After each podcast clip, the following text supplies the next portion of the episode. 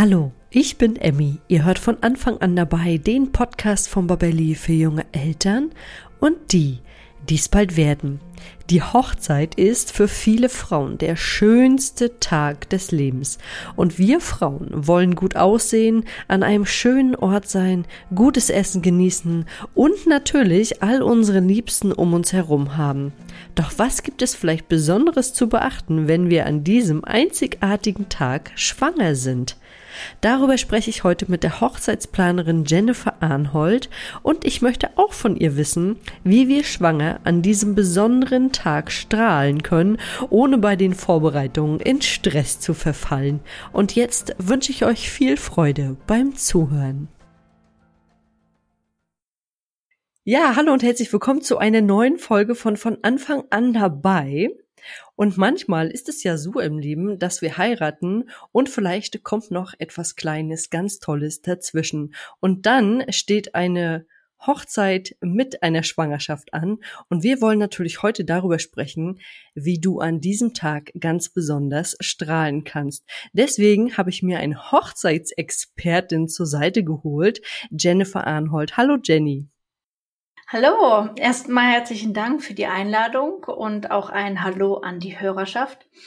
Ähm, mein Name ist Jennifer Arnhold, ich lebe in Düsseldorf mit meiner Familie und ja, habe mittlerweile selbst zwei Kinder im Alter von drei und sechs Jahren und bin Gründerin von Hochzeitshippie.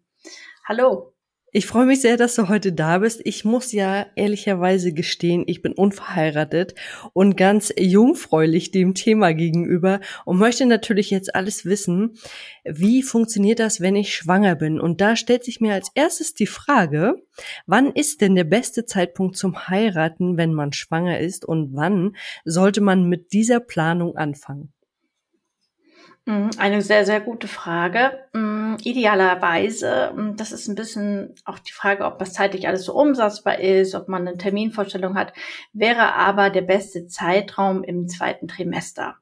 Also so zwischen der 12. und 28. Schwangerschaftswoche, wobei es ein bisschen besser wäre, wenn es später ist. Also 4. und 6. sind eigentlich so die Empfehlungen unter uns Hochzeitsplanern, weil erfahrungsgemäß den meisten Frauen es in der Zeit recht gut geht. Und ähm, in dieser Zeit ist auch oft diese starke Müdigkeit dann weg oder die ähm, Übelkeit. Man sagt ja immer Morgenübelkeit, wobei man sagen muss, viele haben den ganzen Tag Übelkeit. Aber dann so in der vierten und sechsten äh, Monat dazwischen ist es ein sehr, sehr guter Zeitraum. Da hat der Körper sich auch auf das neue Hormonlevel eingestellt. Und außerdem schaffen die Hormone bei einigen Frauen eine super tolle Ausstrahlung und die Bewegungsfreiheit, weil der Bauch noch nicht ganz so groß ist, die ist noch ganz gut gegeben.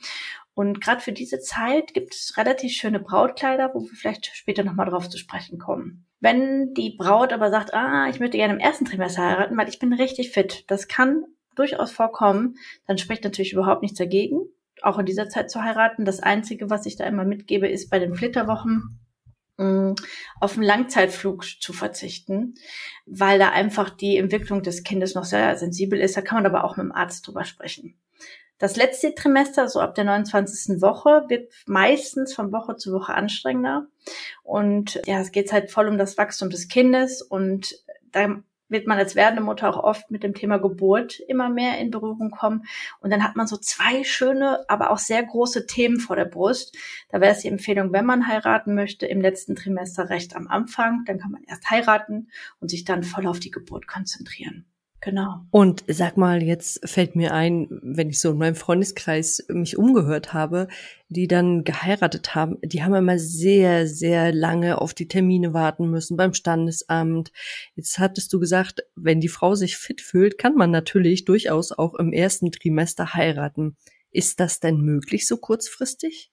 Ähm, tatsächlich kurzfristig das kann man machen, wenn man sagt, man ist total frei in seiner Location-Wahl und den Dienstleistern. Wenn man aber sagt, man möchte eine sehr gute Location haben und sehr gute Dienstleister und hat auch schon konkrete im Kopf, dann wäre es tatsächlich die Empfehlung, mindestens zwölf Monate vorher zu starten. Oder 18 Monate ist sogar aus Hochzeitsplaner-Sicht manchmal besser. 18 Monate. Mhm. Halleluja.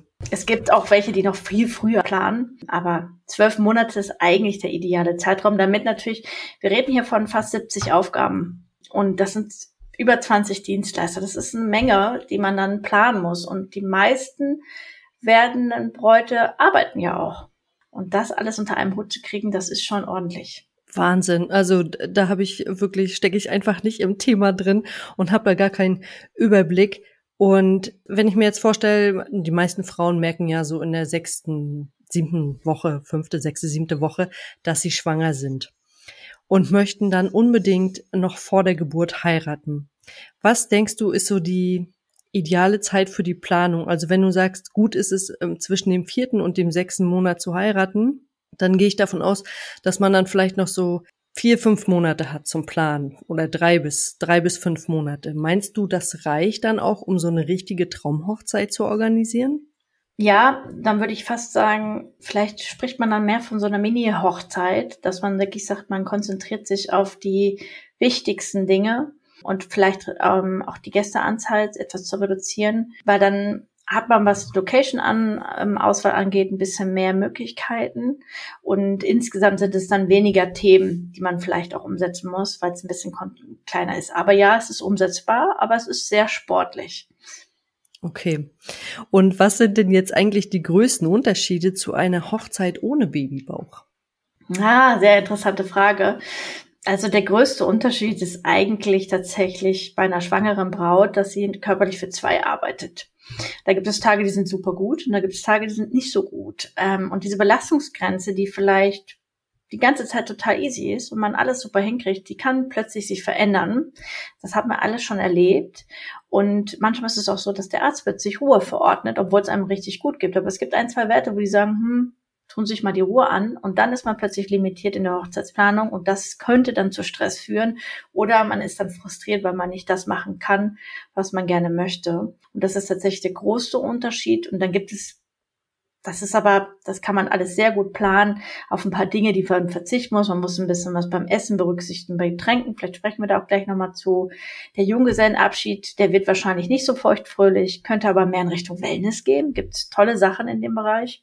Und bei der Brautkleiderwahl, ein bisschen abhängig, wie groß der Bauch dann schon ist, ähm, ja, da muss man einfach gucken, was man möchte. Und mal so ein kleiner Insider-Tipp ist auch das Thema Blumen. Keine stark duftenden Blumen mitzunehmen oder Tischblumen, weil der Geruch sich, äh, sich verändert. Da denkt man als Schwangere ganz am Anfang nicht drauf. Und dann später wird das aber intensiver und plötzlich sitzt man da und denkt so, was riecht denn hier so komisch? Und da geht's einem vielleicht nicht so gut das ist vielleicht nochmal bei den Blumen, muss man ein bisschen überlegen. Da gibt es gute Möglichkeiten. Siehst du, das wäre mir zum Beispiel überhaupt gar nicht in den Sinn gekommen, darüber nachzudenken. Aber na klar, jetzt, wo du es gesagt hast, fällt es mir auch so wie Schuppen von den Augen. Dann lass uns doch mal ganz konkret über die einzelnen Sachen sprechen. Jetzt hattest du es gerade schon angesprochen. Beim Essen muss man so ein paar Sachen beachten. Was würdest du sagen, sind so die Sachen, wo man gucken muss, ah, nehmen wir das von der Speisekarte oder lassen wir das drauf? Also erstens ist ja bekannt, dass Schwangere nicht alles essen sollten, um ihr Kind zu schützen. Wenn man jetzt online recherchiert, dann fällt man wahrscheinlich vom Stuhl. Zumindest ist es mir so gegangen. Es gibt eine Vielzahl an Listen, unterschiedliche Listen, was man alles nicht essen sollte, wo man dachte so, hä? Ich kann euch da nur sagen, lasst euch erstmal ein bisschen von der Frauenärztin beraten oder Frauenarzt. Was der empfiehlt, der hat meistens eine ganz gute Liste oder eine gute Info dazu und informiert euch selbst, was ihr auf keinen Fall essen solltet. In der Regel sind das meist rohe Lebensmittel, wie Rohmilch, rohen Fisch, Sushi, rohes Fleisch. Darauf das würden tatsächlich empfehlen, nicht zu essen. Alles andere muss man tatsächlich und sollte man auch für sich selbst abwägen. In der Regel ist es aber so, wenn ihr einen super Hochzeitscaterer habt, der kennt das aus dem FF, der weiß ganz genau, was schwangere Personen essen sollten oder nicht. Und vielleicht macht man direkt ein Menü, was auch die Schwangeren essen kann und dann gibt es überhaupt gar keine Unterschiede zwischen den Hochzeitsgästen und Schwangeren und das Essen ist einfach perfekt. Selbstverständlich ist Alkohol ein Tabu, aber das sollte aus meiner Sicht eigentlich jede schwangere Frau wissen. Auch ein kleines Sekt Glas würde ich nicht empfehlen. Die Wissenschaft spricht hier für sich. Und da es auch immer mehr Menschen gibt, die bewusst auf Alkohol verzichten, merke ich, das ist auch mittlerweile ein Trend ja geworden, oder nicht trinken können, weil sie Auto fahren ist gerade so eine alkoholfreie Getränkeauswahl wie Mocktails, alkoholfreie Cocktails, ähm, ja eine super schöne Abwechslung für die Gäste und auch für die Schwangere. Und es hat sich auch eine Menge in dem Bereich getan. Also wenn man so eine alkoholfreie Weine oder Sekt denkt, diese typischen Bilder, die man so kennt und auch den Geschmack, das schmeckt nicht so gut. Aber da gibt es mittlerweile richtig tolle Online-Händler, die sehr leckere alkoholfreie Weine anbieten und Biere. Ähm, recherchiert mal. Ansonsten, wenn mal ein Link gefordert wird, kann ich den auch gerne zur Verfügung stellen. Und ähm, kleiner Tipp, auch das sollte der Caterer wissen, aber ich sag's, es gibt auch Alkohol im Essen wie Tiramisu oder rohe Eier im Aioli. Sollte vertraut sein, nimmt's einfach mit. Und was ich euch beim Essen sehr empfehlen würde, trinkt mehr als sonst, bestellt euch eine große Flasche Wasser. Vielleicht habt ihr einen Kellner, den ihr diesen Wunsch mal zur Verfügung stellen könnt. Der muss darauf achten, dass ihr immer viel Wasser da habt. Das wäre eine große Empfehlung. Ich fand es gerade schön, dass du nochmal auf die alkoholfreien Cocktails auch aufmerksam gemacht hast. Das ist natürlich immer eine ganz gute Alternative.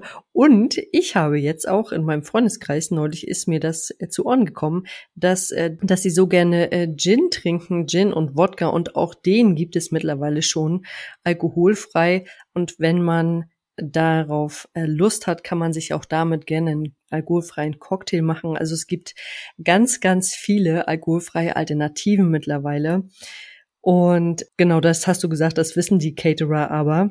Und jetzt ist mir gerade noch eingefallen, viele Frauen, gerade so nachher zum Ende der Schwangerschaft, haben ja auch dicke Finger. Ja, sie haben so Wassereinlagerung in den Fingern. Und jetzt kommen wir mal zum berühmt-berüchtigten Ringtausch. Was sollten denn Brautpaare vielleicht, was das angeht, beachten?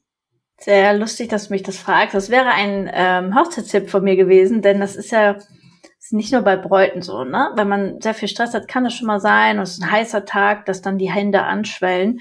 Und ich glaube, der hat der eine oder andere hat es bestimmt schon mal miterlebt, da passt der Ring nicht oder der Moment, wo der Ring ja nicht über den Finger passt, ist ja keine Seltenheit. Tatsächlich meine Empfehlung wäre es, dass man den Ring von vornherein etwas größer plant. Das gibt die Möglichkeit, dass man das ein bisschen lockerer ist, dass man einfach weiß, okay, der Ring wird passen und man kann nach der Geburt den auch wieder enger machen lassen.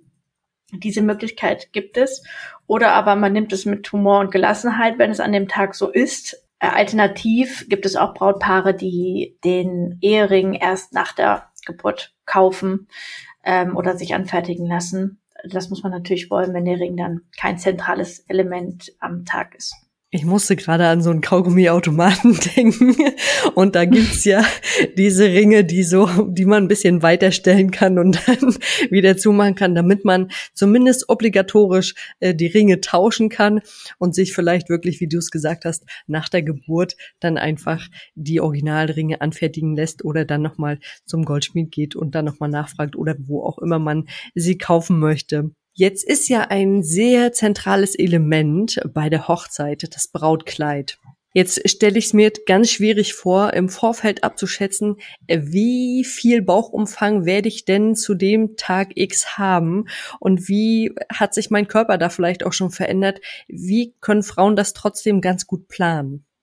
Ja, das ist tatsächlich immer der ungewisse Faktor und das ist ja total von Frau zu Frau unterschiedlich oder sogar von Kind und Frau zu unterschiedlich und auch abhängig von welchem Trimester ihr heiraten wollt. Und dann wäre meine Empfehlung, nehmt frühzeitig zu einem Brautkleidgeschäft, zu einem sehr guten Brautkleidgeschäft Kontakt auf und fragt sie einfach, ob sie Erfahrung haben. In der Regel haben die Profi, die dort auch tatsächlich genau für schwangere Bräute beraten können. Und vielleicht macht es auch Sinn, dass ihr euch im Vorfeld online mal ein bisschen inspirieren lasst. Was gibt es dort eigentlich für Kleider? Und euch generell mit der Frage beschäftigt, wollt ihr eigentlich eure Bauch ganz bewusst zeigen? Es gibt also solche Kleider. Oder äh, wollt ihr eher mit einem fließenden Stoff nur dezent andeuten, dass ihr schwanger seid?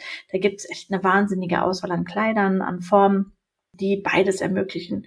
Und kleiner Tipp, es gibt Kleider im Empire-Stil oder in der A-Linie, wenn man das mal googelt, ähm, mit weicher, fließender Qualität, sind besonders bequem und umschweicheln den Bauch, anstatt ihn zu verhüllen das hatte ich auch schon mal erwähnt, in welchem Monat ihr heiratet. Das macht total Sinn zu überlegen, wenn es ein sehr heißer Tag ist, eher ein sehr luftiges Kleid zu tragen, leicht und kühlend. Gebt das dem Brautkleidgeschäft ruhig mit. Da kann man eher dann nochmal ein schönes ähm, Hängerchen, einen schönen Schal oder ein, ein ähm, Bolero zum Beispiel drüber ziehen. Da gibt es viele Möglichkeiten, sehr elegant auszusehen, aber nicht zu schwitzen und dann hinterher wird es einfach zu warm oder es ist dann zu eng. Und eine Empfehlung, aber das machen auch ganz normale Braut. Es gibt ja immer die finale Anprobe. Je nachdem, in welchem Stadium eurer Schwangerschaft seid, seid ihr ganz am Anfang, ist der Bauch noch recht klein, dann könnt ihr vier Wochen vor der Anprobe die finale Anprobe machen. Aber wenn ihr sagt, ihr seid relativ am Ende schon äh, eurer Schwangerschaft oder seid so im sechsten und siebten Monat, da machen vier Wochen sehr viel aus, was den Bauchumfang angeht.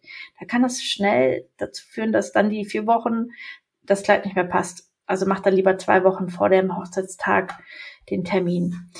Bequeme Schuhe Ganz wichtig. Oder Wechselschuhe. Also wenn ihr sagt, ihr wollt auf keinen Fall auf eure High Heels verzichten, bedenkt, es kann sein, dass eure Füße anschwellen, wenn es auch noch ein warmer Tag ist. Vielleicht sogar Wassereinlagerung. Das ist sehr unterschiedlich und das ist sogar abhängig vom Tag. Also das ist nicht irgendwie eine Sache, die mal kommt und mal geht. Und ähm, bedenkt auch, das gibt ein Hormon für die, die auch schon mal schwanger waren, Hormon Relaxin, dass die Füße größer werden dass auf einmal eine Schuhgröße 38 plötzlich in zwei, drei, vier Monaten nicht mehr passen.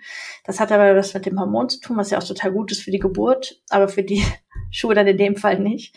Und dann werden die unbequem. Deshalb nehmt euch Wechselschuhe mit. Genau. Ja, das ist nochmal ein ganz guter Hinweis. Und ich habe mich gerade gefragt, so gerade bei der Umstandsmode ist es ja oft so, dass du nochmal so ein Stück Stretch eingearbeitet hast, dass das einfach sich mitdehnen kann oder mitwachsen kann mit dem Babybauch. Gibt es sowas auch bei Brautkleidern? Ja, elastisch oder ich meine Chiffon zum Beispiel ist halt super Seide, Chiffon, alles was so leicht ist. Es gibt gerade im Brautkleidbereich, ist auch egal, ob man schwanger ist oder nicht, super schöne Kleider, die sich dem Körper toll anpassen. Man muss nicht in so einer Corsage, wird, auch gar nicht die Empfehlung sein, gerade bei schwangeren Bräuten, aber es gibt sehr schöne, leichte Stoffe, die fließend sind und ähm, sehr gut aussehen. Ah, ich kenne immer nur diese, diese ganz festen Kleider, die so ganz dicht sind und auch glänzen. Ich weiß gar nicht, aus was für einem Stoff die sind, aber weißt du, welche ich meine, die ja dann relativ äh, festen Stoff haben, ja. Ja, ja. Das sind halt diese typischen Prinzessin-Kleider auch, ne? Aber das ist tatsächlich von Frau zu Frau unterschiedlich und auch in dem Bereich hat sich eine Menge getan. Viele Kleider sind mittlerweile sehr, sehr äh, fließend und leicht und nicht mehr so Prinzessin-like. Man kann auch trotzdem, also es gibt echt, der Bedarf ist, also es ist einfach riesig, was für eine Bandbreite mittlerweile die haben. Es gibt natürlich auch eine Möglichkeit, sich das Brautkleid schneidern zu lassen vom Hochzeitsschneiderer. Auch solche Möglichkeiten gibt es, der auf alles an Stoffen zugreifen kann und der dann einfach exakt auf den Körper das anpasst. Genau.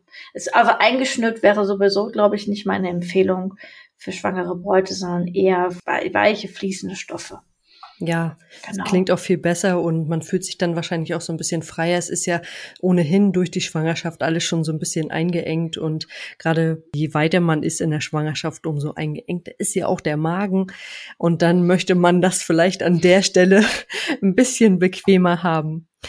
Was kannst du denn jetzt Schwangeren noch äh, sagen, was sie so beachten sollten im Zuge der Vorbereitung, damit es nicht allzu stressig wird? Meine erste Empfehlung wäre genau das, was wir ganz anfangs besprochen haben, genügend Zeit für die Hochzeit einzuplanen. Ich weiß, manchmal kommt dann die Idee zu heiraten doch etwas kurzfristig, aber eigentlich sind zwölf Monate empfehlenswert. Aber die Schwangerschaft geht ja nur neun Monate, aber ja, die Zeit wären eigentlich, dass man genügend Zeit einplanen kann, dass es nicht ganz so stressig wird. Dann meine zweite Empfehlung wäre eine Hochzeitscheckliste. Das ist das A und O für eine entspannte Hochzeitsplanung. Gerne kombiniert mit so einem Wedding Timer, wo alle Aufgaben, ich hatte ja schon mal erwähnt, das sind über 70 Aufgaben, wenn man so eine ganz große Hochzeit planen möchte, dass man die vorher perfekt zeitlich verteilt hat und dann weiß man, okay, was muss ich jetzt machen? Was habe ich schon gemacht? Was kann ich vielleicht sogar delegieren? Und diese Hochzeitscheckliste bieten wir auch online bei uns zum Beispiel kostenlos an zum Download. Und dann was ich auch empfehle, das empfehlen viele Hochzeitsplaner auch. Brautpaare haben zu Beginn eigentlich eine Vorstellung, wie sie heiraten wollen und lasst euch nicht von eurem Weg abbringen. Es ist eure Hochzeit und ihr müsst nicht die Vorstellungen und Wünsche von der Schwiegermutter oder den Eltern, den Geschwistern, geschweige denn irgendwie umsetzen, wenn es euch nicht passt. Sagt einfach nein, bleibt euch treu, ohne schlechtes Gewissen. Es ist eure Hochzeit. Das wird euch sonst am Hochzeitstag etwas einholen. Und es gibt einen großen Vorteil, liebe schwangere Bräute, wenn man schwanger ist. Die meisten sind dann wesentlich freundlich und zuvorkommender, was die Wünsche der werdenden Mamas angeht. Das kann man sich vielleicht zunutze machen. Ich kann euch empfehlen, macht das einfach und nutzt Trauzeugen und Familien, plant sie einfach in eure Planung oder bezieht sie einfach in eure Planung mit ein. Genau. Die Anzahl der Hochzeitsgäste, auch das hatte ich schon erwähnt, je mehr Hochzeitsgäste ihr habt, umso mehr gibt es zu tun. Und ihr werdet in der Regel bei 90, 100 Hochzeitsgästen nicht allen gerecht, ähm, weil einfach die Zeit dafür gar nicht da ist. Und fragt euch einfach im Vorfeld, was sind eigentlich die wichtigsten Hochzeitsgäste und braucht ihr alle Hochzeitsgäste? Oder gibt es sogar den einen oder anderen Gast, den ihr einladet, weil der Papa das gerne möchte? Genau. Und am Hochzeitstag selbst ähm, ist auch eine große Empfehlung, dass gerade bei schwangeren Bräuten auf jeden Fall, wenn ihr einen eng Vertrauten habt, eine Trauzeugin oder die Schwester, dann, es gibt meistens einen Tagesablaufplaner, den wirklich dezidiert zu besprechen, ähm, diesem engen Vertrauten zu übergeben. Und die Person ist da an diesem Tag dafür zuständig, alle Fragen und Probleme der Dienstleister, der Location, der Gäste zu klären, damit ihr einfach einen wunderschönen Tag habt und euch nicht um diese Dinge kümmert. Ihr gebt es einfach ab und genießt diesen Tag. Wirklich, das wäre eine sehr große Empfehlung.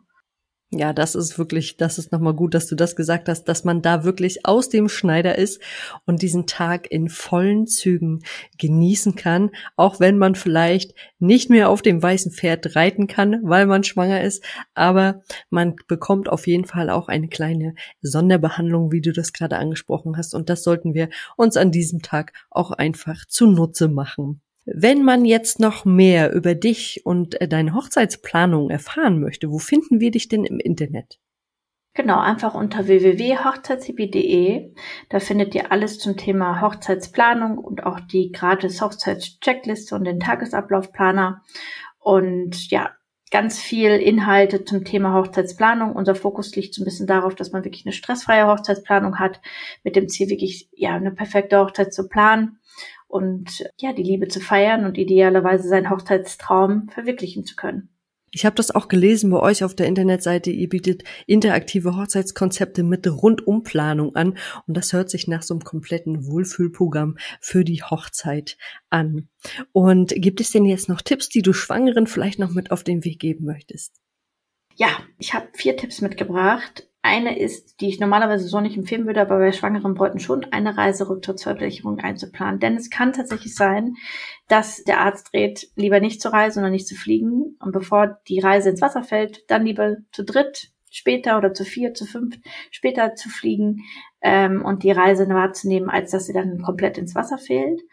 Ähm, das Thema Ringe hatten wir ja schon eingangs erwähnt. Dann nimmt die Fürsorge von euren Liebsten an und holt euch Unterstützung brieft einfach eure Vorstellung sehr, sehr detailliert und dann übergibt ihr einfach die Aufgaben an eure Hochzeitshelfer, die werden euch helfen. Das Thema mit dem Tagesablaufplaner, das ist etwas, was ich nochmal sehr empfehle in Form von, überlegt euch, ob ihr alle Programmpunkte braucht ähm, oder ob ihr vielleicht, das ist auch eine Empfehlung, weniger machen solltet, weil ihr vielleicht das nicht schafft über den Tag und bevor ihr dann irgendwie frühzeitig die Hochzeit verlassen müsst, was eher schade wäre, ähm, wäre tatsächlich die Empfehlung, macht einen Plan A mit all euren Wunschprogrammpunkten und dann alternativen Plan B, wenn ihr merkt, die ein, zwei, drei Tage oder sogar der Arzt sagt, Sie müssen etwas runterfahren, ihr einfach Plan B in der Tasche habt und sagen könnt, okay, ich will meine Hochzeit feiern, aber ein bisschen weniger Programmpunkte, dass wir trotzdem genauso schön mal den ganzen Tag dabei sein können und ihr es auch einfach gut und körperlich schafft.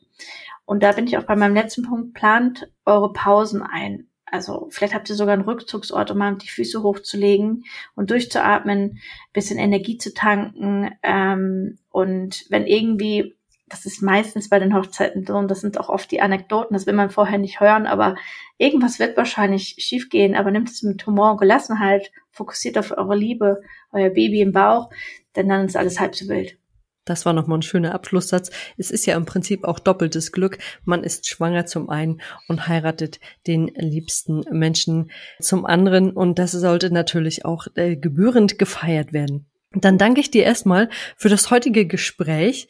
Deine Seite werden wir natürlich auch nochmal in den Shownotes verlinken. Und dann wünsche ich dir und deinen Hochzeitshippies alles Gute für die Zukunft. Vielen Dank. Ich habe euch und dir zu bedanken, zu diesem wunderschönen Thema mit dir zu sprechen. Und ich freue mich für ja die werdenden Mamas, dass ihr ihre Hochzeit so wunderschön verwirklichen können. Und ähm, ja, vielleicht kann ich die eine oder andere werdende Braut begleiten. Vielen Dank. Das wäre sehr schön. Ja.